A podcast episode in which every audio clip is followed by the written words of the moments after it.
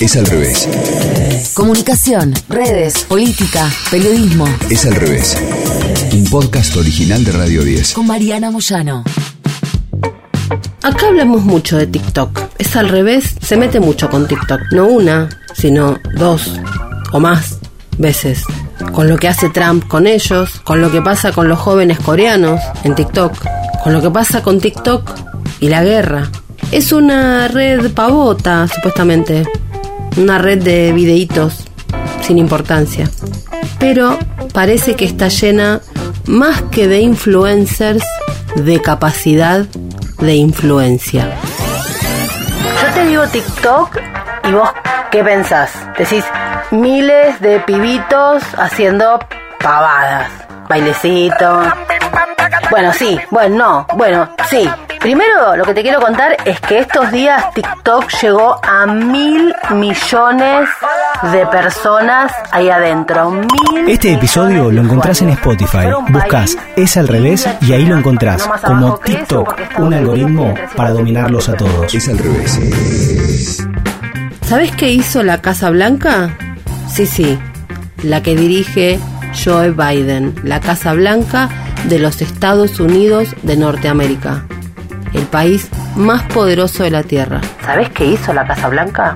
Convocó a las estrellas de TikTok. ¿Para qué? Para que tengan información oficial sobre la guerra de Ucrania y que sean ellos los voceros de la información oficial para esa enorme mayoría de ciudadanos que consumen redes sociales y no medios de comunicación. Informó The Washington Post que a medida que la crisis en Ucrania se intensifica, millones de personas recurren a TikTok para obtener información sobre lo que está pasando en la guerra en tiempo real. Los videos de TikTok ofrecieron algunos de los primeros vistazos de la invasión rusa y desde entonces la plataforma ha sido una salida principal para difundir noticias al extranjero desde Ucrania. Ahí se vio a los ciudadanos ucranianos esconderse en refugios antiaéreos o cuando huían de sus hogares y ahí fueron compartiendo historias. Eso utilizaron para combatir lo que llaman la propaganda rusa. Y las estrellas de TikTok, muchísimas con millones de seguidores, han buscado cada vez más dar sentido a lo que pasa para su público en esa red explicando esta guerra. La Casa Blanca ha venido observando muy de cerca el ascenso de TikTok como fuente de noticias dominante. Entonces tomó una decisión, acercarse a un grupo selecto de los nombres de las personas más influyentes de la plataforma. Esta semana fue así que la administración de Biden comenzó a trabajar con lo que llaman la Gen Z for Change, la generación Z para el cambio. Un grupo sin fines de lucro que lo que trata de hacer es ayudar a identificar a los principales creadores de contenido en la plataforma para orquestar una sesión informativa destinada a responder preguntas sobre el conflicto y el papel de los Estados Unidos en él. Victoria Hammett, directora ejecutiva adjunta de la Generación Z for Change, se puso en contacto con docenas de personas a quienes invitó por correo electrónico y reunió para que justamente hagan las preguntas a la administración Biden. Las invitaciones al evento se distribuyeron el martes y el miércoles Cahill Green, de 21 años, un creador que tiene más de 534 mil seguidores en TikTok, dijo que no se sorprendió cuando le llegó una invitación en su correo electrónico. La gente de mi generación, dijo, recibe toda nuestra información de TikTok. Es el primer lugar en el que estamos buscando nuevos temas y aprendiendo sobre las cosas. Así que pensó tenía sentido que el presidente Biden se involucrara con las personas como él en la plataforma. Este encuentro tuvo lugar y esa sesión informativa fue dirigida por Matt Miller, que es el asesor especial de comunicaciones del Consejo de Seguridad Nacional de la Casa Blanca, con los tiktokeros. El Washington Post obtuvo una grabación y en ella se ve que los funcionarios de Biden destacaron el poder de estos creadores, el poder que estos creadores tienen para comunicarse con sus seguidores. Reconocemos que esta es una vía de importancia crítica en la forma en que el público estadounidense se entera de lo último, dijo el director de estrategia digital de la Casa Blanca, Rob Flaherty. Así que queríamos asegurarnos de que tuviéramos nosotros la información más reciente de una fuente autorizada.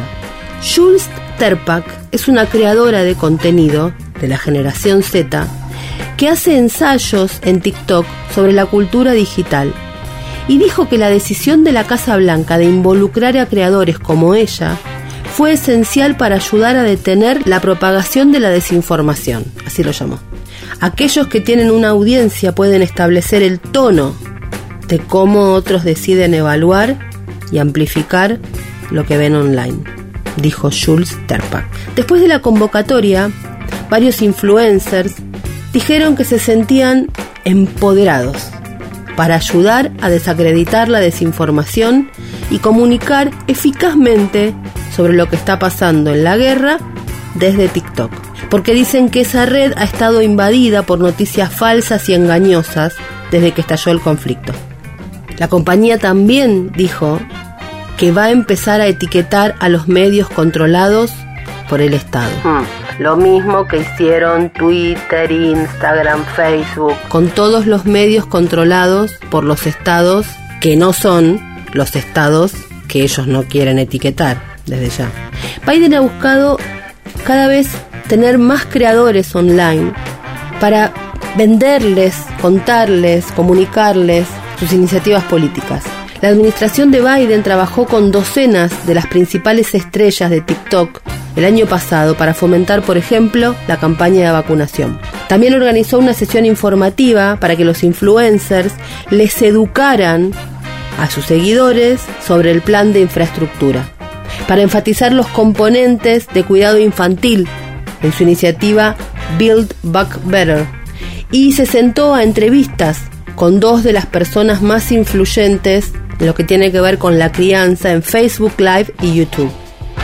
Teddy Goff fundador de Precision Strategies, una empresa de consultoría, dijo que la estrategia de la Casa Blanca de abrazar a la próxima generación en voces en los medios era crucial.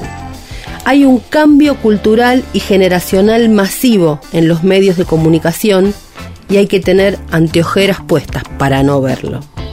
Y por casa, el alcance de una pieza de un medio de comunicación tradicional es una fracción de lo que obtiene un gran TikToker, dijo Teddy Goff. Y por cosas... El expresidente Donald Trump a menudo contrataba creadores online y se codeaba con figuras de Internet. Fue su ámbito ese. Es su ámbito. De hecho, contrató a una empresa de marketing de influencers durante su campaña de reelección. El miércoles pasado apareció en Full Send Podcast de los chicos Nelk, donde habló muchísimo, largo y tendido sobre el acuerdo nuclear con Irán y la reserva estratégica de petróleo en Estados Unidos. El episodio estuvo en directo en YouTube solo unas horas antes de que se eliminara por violar la política de desinformación de la plataforma. En breve Trump va a estar con Joe Rogan. ¿Te acordás el del conflicto? Que lo querían censurar, que Neil Young se subió podés ir al episodio de Es al revés y ver de qué se trataba también esa cuestión. Es al revés. Las voces que dominan la conversación en Internet pueden ser desenfrenadas e inesperadas, dice The Washington Post.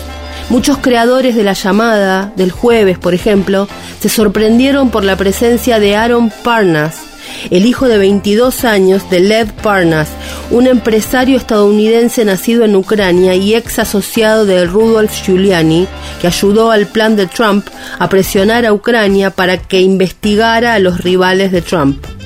Parnas fue condenado en octubre por cargos de financiación de campañas y recientemente se declaró culpable de conspiración. Aaron Parnas ha surgido recientemente como un poderosísimo influencer de TikTok, al proporcionar actualizaciones de noticias sin parar sobre Ucrania. En la noche de la invasión de Rusia, presentó transmisiones en vivo de TikTok, discutiendo los eventos a más de 800.000 espectadores que estaban online. 8 puntos de rating de la televisión, desde una cuenta de TikTok. Desde entonces, todos los días ha publicado videos y desglosa noticias sobre la guerra, cada 45 minutos, y va de 9 a.m. a 10 p.m. Parnas dijo que sus noticias no eran partidistas y que estaba recibiendo información directamente de fuentes de muy buena reputación en el país, como los miembros de su familia ahí los periodistas ucranianos locales y la televisión ucraniana. Amo a mi padre, dijo, pero yo no soy mi padre. Jules Susdaltsev, un periodista nacido en Ucrania, que opera un popular canal de noticias, TikTok Good Morning Bad News, dijo que pensaba que el tono general de la sesión informativa era demasiado suave y que los funcionarios esquivaban las preguntas difíciles. La energía de la llamada se sintió como una rueda de prensa para los niños de jardín de infantes. A las pocas horas de la conclusión de la sesión informativa, los influencers comenzaron a enviar mensajes a sus millones de seguidores. Un video publicado por Marcus Di Paola, creador de noticias en TikTok, ofreció conclusiones clave de la reunión en un video que se vio más de 300.000 veces. Green también publicó un resumen al que añadió su propio análisis crítico al final, y denunció a la administración Biden por no reconocer su papel en otras ocupaciones e invasiones en todo el mundo.